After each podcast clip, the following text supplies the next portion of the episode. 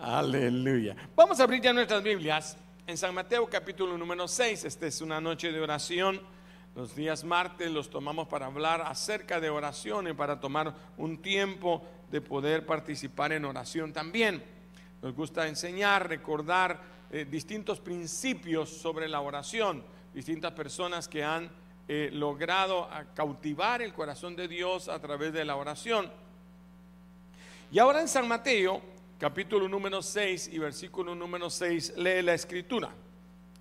Mas tú, cuando ores, entra en la alcoba y cerrada la puerta, ora a tu Padre que está en secreto, y tu Padre que ve en lo secreto te recompensará en público. Lo vuelvo a leer. Mas tú cuando ores, entra en tu alcoba y cerrada la puerta, ora a tu Padre que está en secreto, y tu Padre que ve en lo secreto te recompensará en público. Oramos. Padre, en el nombre de Jesús bendecimos tu nombre, te damos gracias porque estamos aquí reunidos adorando tu nombre, buscando tu presencia, buscando la unción tuya, Señor, sobre nuestras necesidades que tú respondas a cada vida, a cada mente, a cada corazón, aún a través de las líneas, aquellos que se conectan, llegue tu gloria, tu misericordia y tu presencia donde ellos están. Porque tu oído está atento al clamor de los justos, al clamor de los que oran, de los que oran de veras, dice tu palabra. Así que nos acercamos al trono de tu gracia para que tú respondas a cada petición en el bendito nombre de Cristo Jesús. Amén y amén. Este pasaje dice, más cuando ores, entra en tu alcoba. Primero, bueno, habla de tres cosas que están unidas a la oración. Una es el ayuno y el otro es la ofrendar y la oración. Pero en este caso se refiere al momento de la oración y dice cuando ores. Dígale a su vecino cuando ores. No es si oras. No es un consejo bueno si en algún momento se te ocurre hacer una oración o si tienes un momento. No, dice, cuando ora, el Señor asume que los cristianos buscan su presencia en oración. Lo digo otra vez, se supone, asume, es necesario que aquel que se ama hijo de Dios y está en comunión con Dios va a orar. Y entonces dice, cuando tú ores, toma en cuenta esto. No es si vas a orar, sino cuando tú quieres. Pareciera que nos está diciendo, mira, cuando tú ores y entras en tu cuarto y lo pidas en secreto, en público ya va a estar afuera. Casi como si, Señor, yo te pido un carro y usted va a salir a la calle y ya está el carro ahí parqueado. ¿Sí? Como la señora aquella que eh, se recordó de esta palabra y cuando eh, estaba frente a su casa, siempre había un árbol que le topaba la puerta cuando abría. Y entonces ella dijo, no, yo voy a orar. Y entró a orar con todo su corazón, Señor, que cuando salga no esté ese árbol. Y dice que abrió la puerta y ¡pum! pegó contra el árbol. Dijo, sí, ya sabía yo que no se iba a quitar. Entonces, a veces pensamos que la oración es como una varita mágica y este pasaje quisiera dar eso. El, el hermano Derek Prince, un escritor muy, muy famoso, escribe esta oración, dice, al deleitarnos en el Señor, nos alineamos tan estrechamente a su voluntad y sus deseos, que lo que terminamos pidiendo en oración es precisamente lo que desea Dios para nosotros. Voy a tratar de decirlo un poco diferente, pero lo que él está diciendo es cuando nosotros estamos deleitándonos en el Señor. La Biblia dice, deleítate en el Señor y Él concederá las peticiones de tu corazón. Dígalo conmigo, deleítate en el Señor y Él concederá las peticiones de tu corazón. El orar, el buscar a Dios, el ayunar, no es un dolor. Ay, una hora de orar. No, es un deleite. Cuando descubres que estar en la presencia del Señor es un deleite cuando te gozas, cuando estás metido con Dios y eso llena tu corazón, llena tu alma, entonces estás entrando ya en una comunión con Dios y vas a conocer su voluntad. Yo siempre me preguntaba, porque hay gente que me dice, ay, a lo mejor no me salió ese trabajo porque no oré o porque no oré lo suficiente. ¿Ya? Y, y le echamos la culpa a muchas cosas, o tal vez me vino esto, pero no no siempre vamos a conseguir todo porque oramos o no oramos, porque hay veces que Dios puede responder a la oración que no. Porque aquí, si en secreto pedimos, entonces en público lo vamos a recibir. Pero ¿qué tal si no es lo que me conviene? ¿Qué tal si usted está pidiendo, Señor, que ese muchacho hoy me hable, que llegue a la iglesia, Señor? Y no es Él el que Dios tiene para ti. Que en vez de hacer ayuda idónea, es ayuda demonia. Si en vez de ser bendición el, el aumento económico que te van a dar va a ser, va a ser dolor de tu corazón. Hermano, ¿cómo va a ser? Lo hemos visto. A veces es más problema cuando se tiene que cuando no se tiene.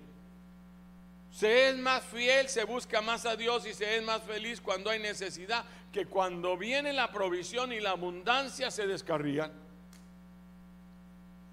Es como el niño que te dice, ay, yo quiero un cuchillo. Yo quiero un cuchillo para estar pelando las naranjas. Yo quiero un cuchillo. pero usted mira que un niño cuando agarra un cuchillo luego empieza.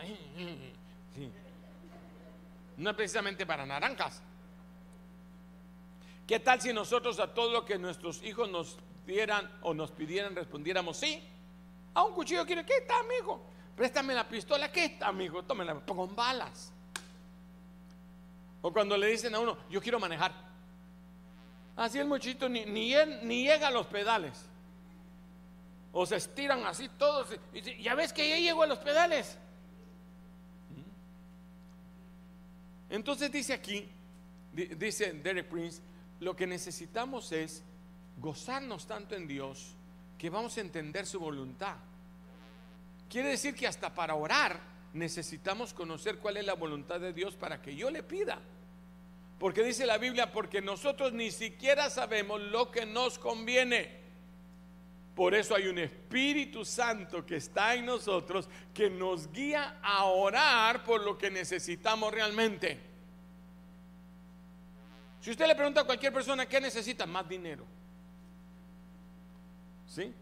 Menos trabajo, pero más, pero más salario.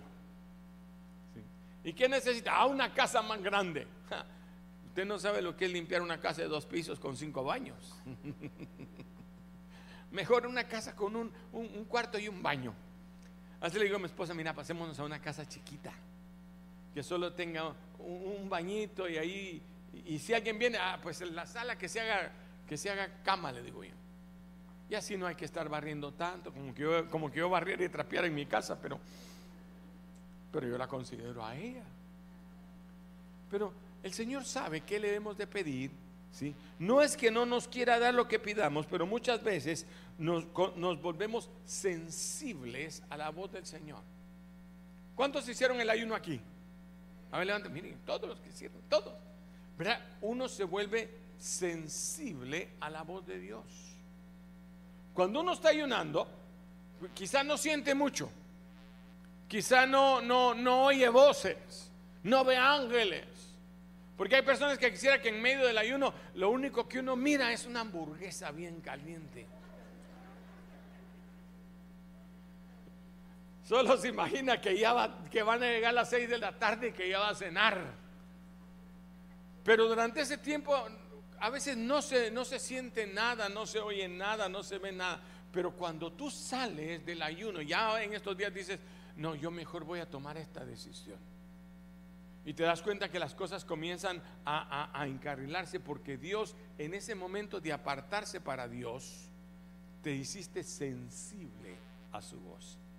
¿Sabe qué pasa? Que la voz de Dios es muy sensible, muy suave. Dios no te grita.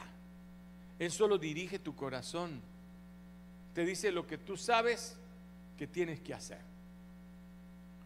No, hay, gente que me dice, pastor, mire, yo siento, eh, eh, no, no estoy seguro que si tengo que irme aquí a este lugar o a este otro lugar, mire, yo, yo no sé si, si Dios me está mandando, si no sabe que Dios lo está mandando, no diga que Dios lo está mandando.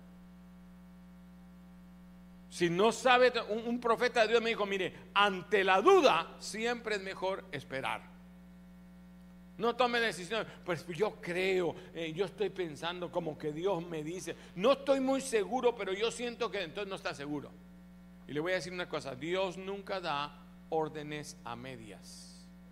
Se lo digo otra vez.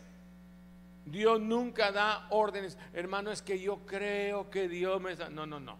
Dios cuando te dirige a hacer algo, te lo dice claro.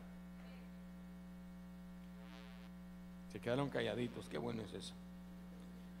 Entonces entramos, cuando nos eh, apartamos un momento para Dios, cuando entramos a esa alcoba y cerrada la puerta, donde ya no tenemos que fingir que oramos.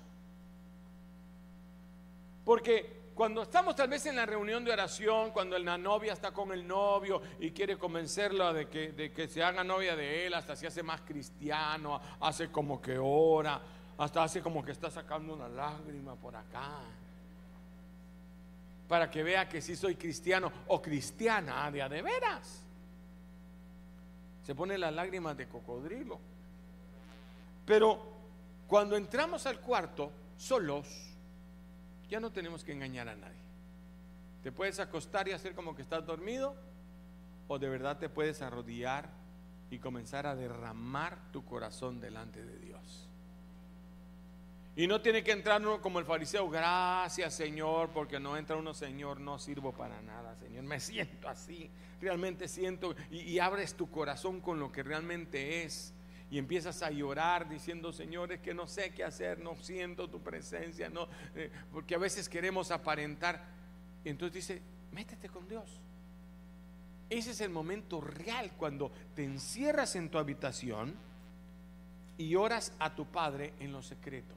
Ya eres tú y Él. Diga tú y Él. Hay uno que le dice al Señor lo que realmente siente. Total, Él ya lo sabe. No dice, Señor, me da pena decirte esto porque no sé cómo lo vayas a tomar. No, sí, tú ya sabes. Porque te voy a decir algo, Dios te conoce como realmente eres. Dígale a su vecino, Dios te conoce como realmente eres. Entonces automáticamente entramos en una humildad de corazón. Desnudamos nuestro corazón y le decimos al Señor en obediencia, Señor, yo quiero que tú me des lo que tú quieras para mí. Lo que tu Espíritu Santo me va a dirigir realmente a pedir. Dice la Biblia, pedís y pedís mal, porque pedís para tus propios deseos. Señor, yo quiero cambiar el carro y ahí la voz que no la oyes, pero la sientes. ¿Para qué? ¿Para qué realmente estás pidiendo esto que estás pidiendo? Bueno, Señor, es que me miraría más, más bacano, más chilero, más que gracioso, más atractivo en un Mercedes-Benz convertible que en mi Volkswagen. Es que Señor, mira, eh, yo pienso que me miraría mucho más importante que, que, que... ¿Usted cree que Dios quiere alimentar su ego? Ahora se le dice, señores, que cada esquina se me para, Señor, mira que, que ya no arranca a veces, hay mañanas que no sé si voy a llegar al trabajo, entonces ya, bueno, entonces el Señor va a decir, bueno, será cierto y si es cierto, yo digo que a mi hijo le conviene que le demos carro nuevo. Alguien debe haber dicho amén, pero se ve que no quiere ninguno un carro. Sigamos entonces. Ahora, nuestra relación se estrecha y cuando nos estrechamos con Dios somos felices. Usted se da cuenta que cuando hacemos una semana de santificación y el pueblo se reúne o, está en sus casas, al, al domingo siguiente todo el mundo viene con fuego con ganas de orar. ¿A qué horas arrancamos a orar? Y, y medio cantan una canción. O cuando uno viene del encuentro y empiezan, libre, ¡Ah! gritan todos. Ya cuando van varias semanas y libre, ay, otra vez esa canción. ¿Se ha fijado? Cuando estrechamos esa relación, es como cuando tú miras a alguien eh, eh, varios días seguidos, eh, están, ah, hola, ¿cómo estás? Hasta alegre se pone uno a volverlo a ver. Cuando pasan semanas y no lo has visto, hola, no sabes si te va a contestar, no sabes si te acuerda de ti. Hasta lo ves y dice, ¿será él o, estoy, o es un parecido? ¿Cuánto me están siguiendo? Se estrecha la relación y entonces somos felices y estamos agradecidos con el Señor cuando estamos orando. Oímos su voz y al obedecerlo hay gozo nuestra alma. Cuando tú haces algo que el Espíritu te ha pedido, por ejemplo, estos tres días de ayuno, a los que sí lo hicieron, a los que no, ya vayan en su oportunidad. Pero a los que hicieron el ayuno, ¿cómo se siente uno de feliz en la noche, verdad? Cuando uno se acueste, terminamos un día. Ay, pero faltan dos. La segunda noche, ya van dos días, ya casi terminamos. Ay, ya solo falta mañana. Pero el tercer día, ya tienes una sonrisa en los labios casi todo el día. Ya cuando empieza la tarde, las cuatro, las cinco, ya solo una hora, ya mero. Y cuando llegas al final, Cristo, tan rápido, tan rápido, y, y, tu corazón está como, como alegre, como diciendo, he hecho algo que pensé que no iba a hacer.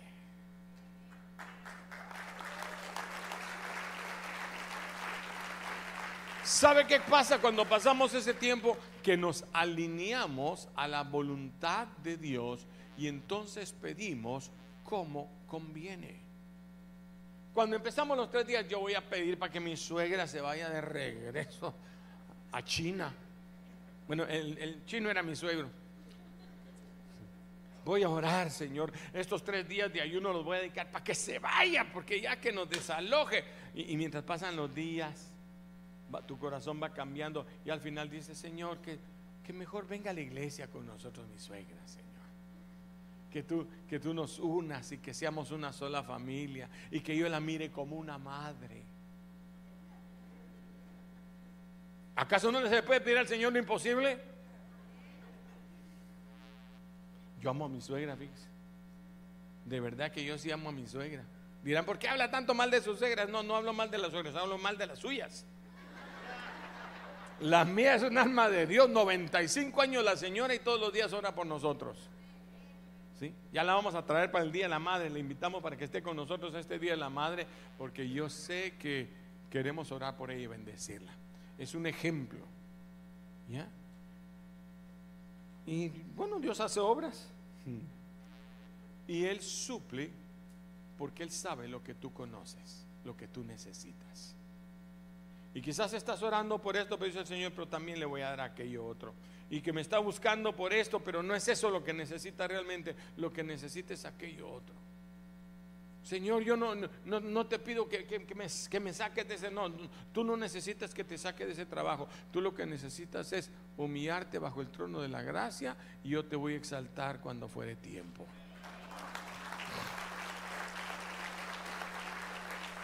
Entonces la respuesta está en Hebreos capítulo 11 y versículo 1, que dice así, Hebreos 11, usted lo sabe en memoria, es pues la fe, la certeza de lo que se espera y la convicción de lo que no se ve. Esa es la verdadera fe, ese es el concepto que Hebreos 11 nos da de la fe. Tenemos un peldaño, una grada más cerca de nuestro milagro cuando aprendemos eh, que, lo que dice este versículo. Y en el versículo número 6 nos lo aclara y dice, pero sin fe, estoy en Hebreos 11, 6, pero sin fe es imposible agradar a Dios. Entonces nos dice, mira, en esa petición que estás haciendo en la oración, que estás haciendo ahora, no la estás haciendo, Señor, si tú acaso existes, tal vez, no, no, ahí tú entras al trono de la gracia y Él está diciendo, Señor, yo sé que existes. Por eso estoy de rodillas, por eso estoy en la reunión de oración. ¿Por qué cree usted que no, las reuniones de oración no son tan llenas como los domingos? Porque mucha gente no cree en la oración. Ay, otra vez quiero a la iglesia. ¿Y para qué tengo que ir tanta vez a la iglesia? Es que aquí vengo a la comunión con Dios. Ah, ah, Señor, ¿cuál es tu voluntad para lo que yo tengo que hacer?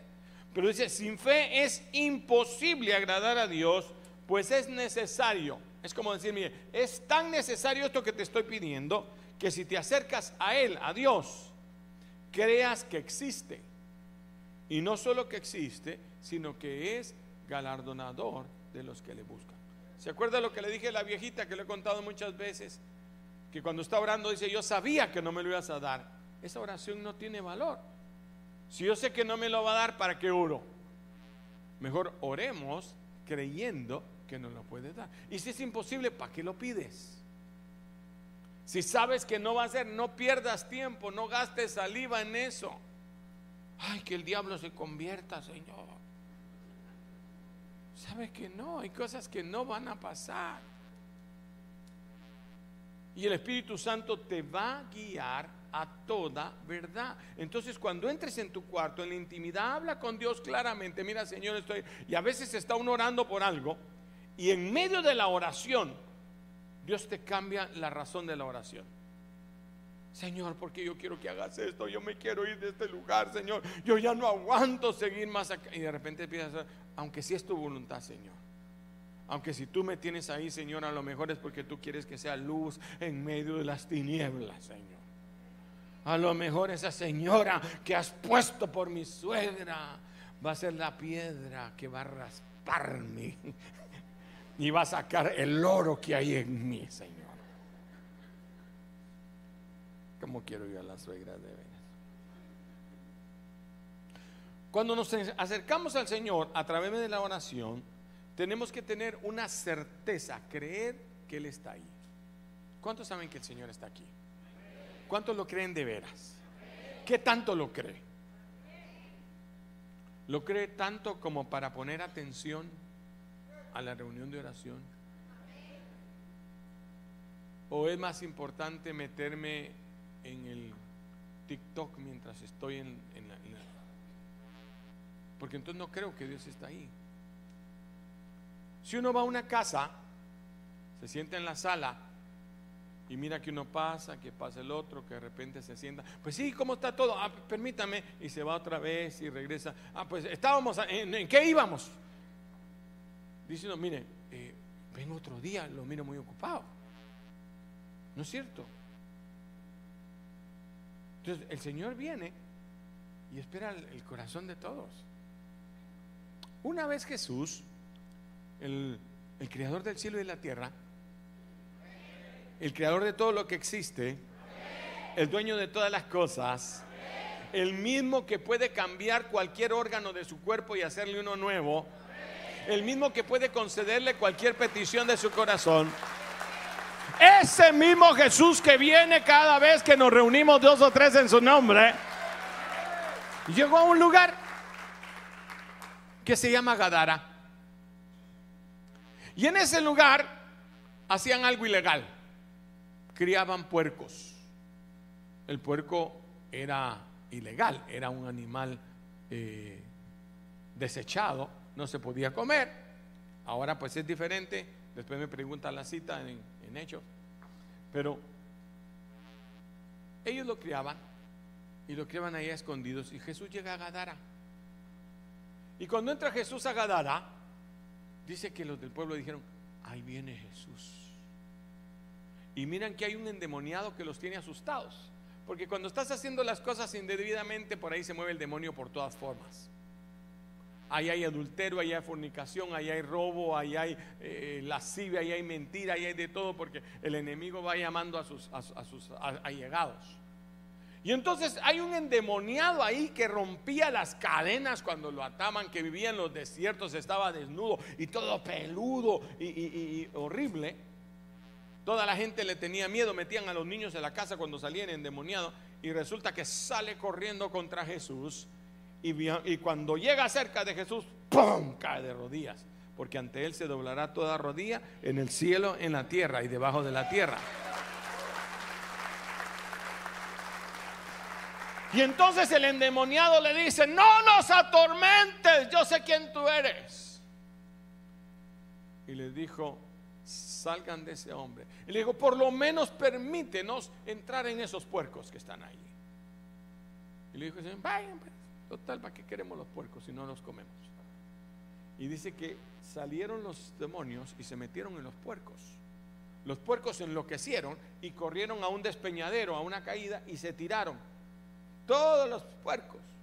Y se murieron ahí. Ahora, esos puercos tenían un dueño. O varios dueños.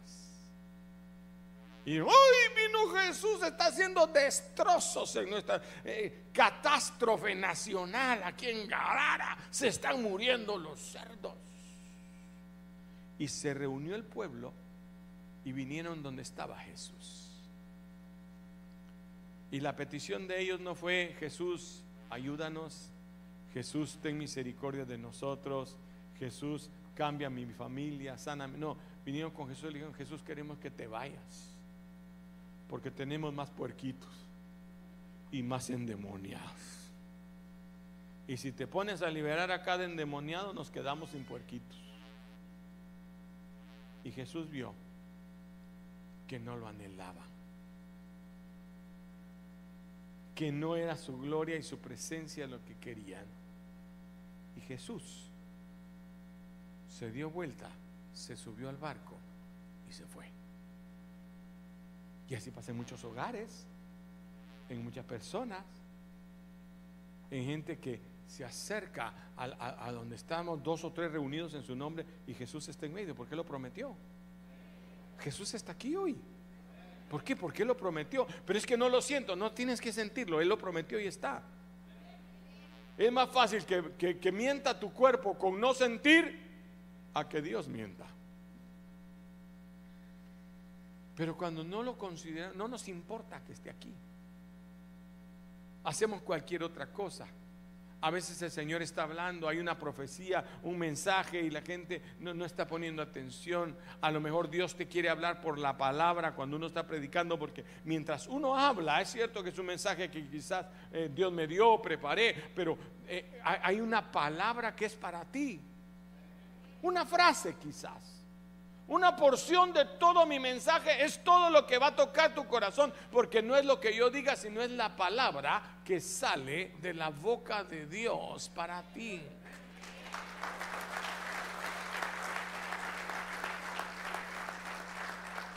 Entonces es necesario que sepas que está y que Él recompensa a los que le buscan.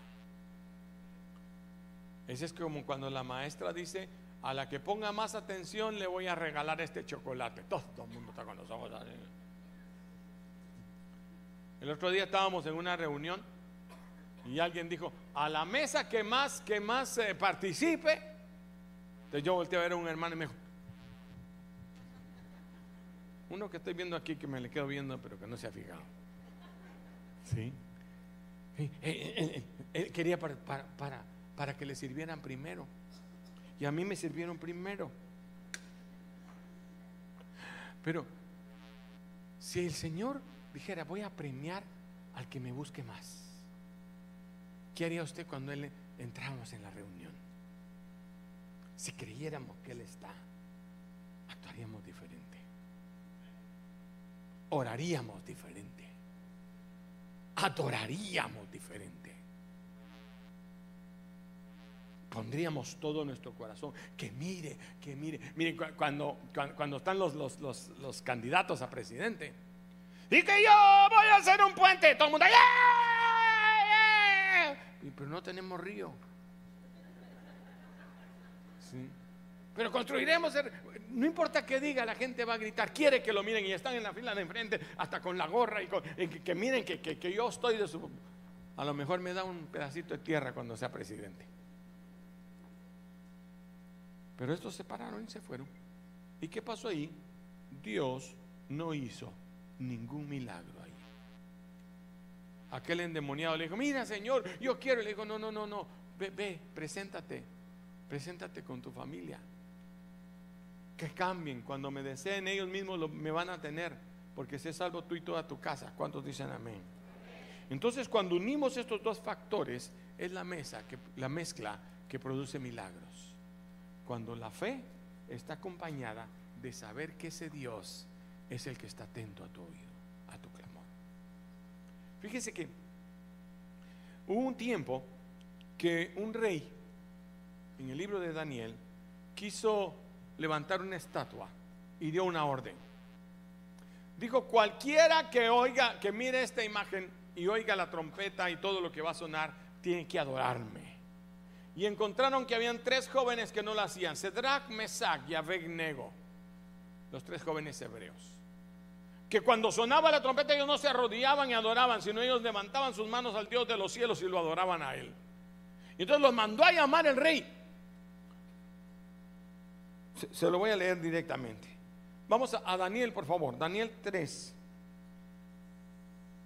Y versículo 15, oiga, dice, ahora pues, e- ellos no lo sabían, pero ¿estáis dispuestos que al oír el son de bocina y la flauta, el tamboril, el salterio, el zampoña y los instrumentos de música, se van a postrar y adorar a la estatua que has hecho? Porque si no lo adoran, en la misma hora seréis echados en un horno de fuego ardiente. Entonces les trajeron enfrente a Cedrac, Mesac y Abednego. Y les dijo, Cedrac, Mesac y Abednego, ustedes se van a postrar cuando suene la trompeta. Y ellos dijeron esto. Ya me voy a entender por qué les leo esto.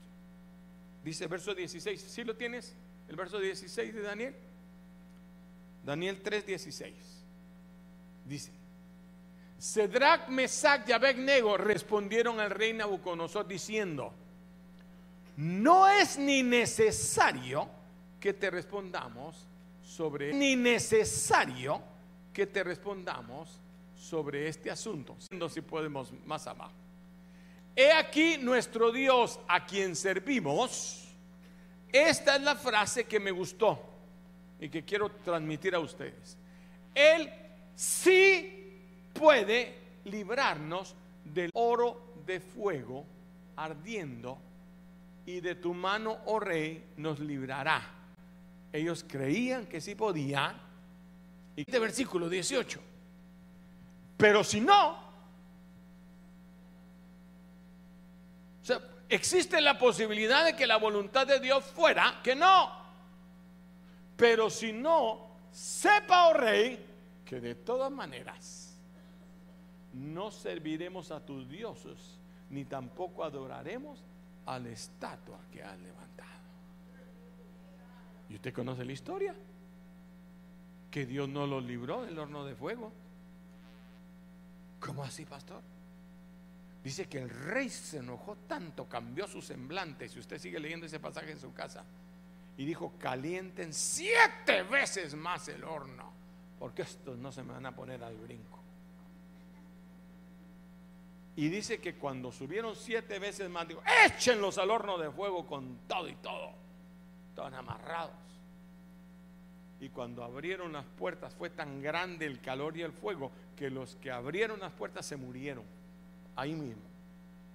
Entonces otros los agarraron a ellos y tiraron a Cedrac, Mesach y Abednego en el horno calentado siete veces.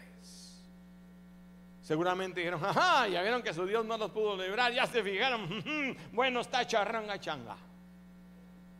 Y entonces dijo el rey, yo quiero ver cómo están esos. Y dijo, oigan, ¿a cuántos tiraron ahí? A tres, Cedrac, Mesac y Abednego, esos enemigos tuyos que tres y cuatro. One, two, three, four.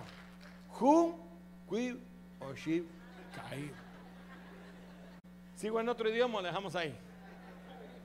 Yo miro cuatro y el cuarto es semejante a dioses. Oiga, y además no solo los miro ahí adentro, las cuerdas que llevaban se quemaron y se rompieron. Pero ellos están danzando dentro del horno de fuego ardiendo. Sáquenlos. Y dice que cuando salieron, ni olor a humo tenía su ropa. Lo único que se quemó fueron las ataduras que les habían puesto. O sea, habrá momentos en que Dios diga que no. Que no y, ¿y por qué, Señor? Si yo quería, sí, pero no, no es ese el camino. Porque los caminos de Dios no son nuestros caminos ni nuestros pensamientos, sus pensamientos. Por eso durmió Adán. Porque si Adán escoge a la Eva, saber qué mona con cara de león y apestando a chivo, le hubiera tocado.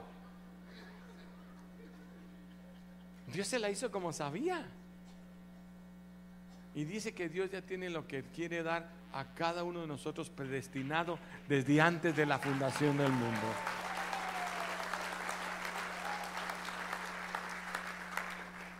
Por eso cuando dice, y todo lo que pidáis, Mateo 21, 22, y todo lo que pidáis en oración creyendo, lo recibiréis.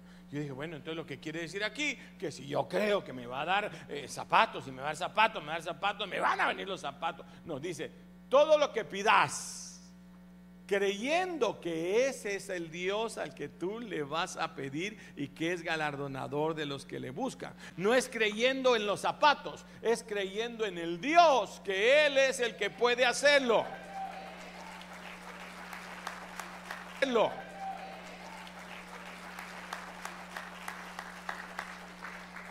Entonces vemos que necesitamos ver lo que Dios quiere en que pidamos conforme a lo que Él ha hecho.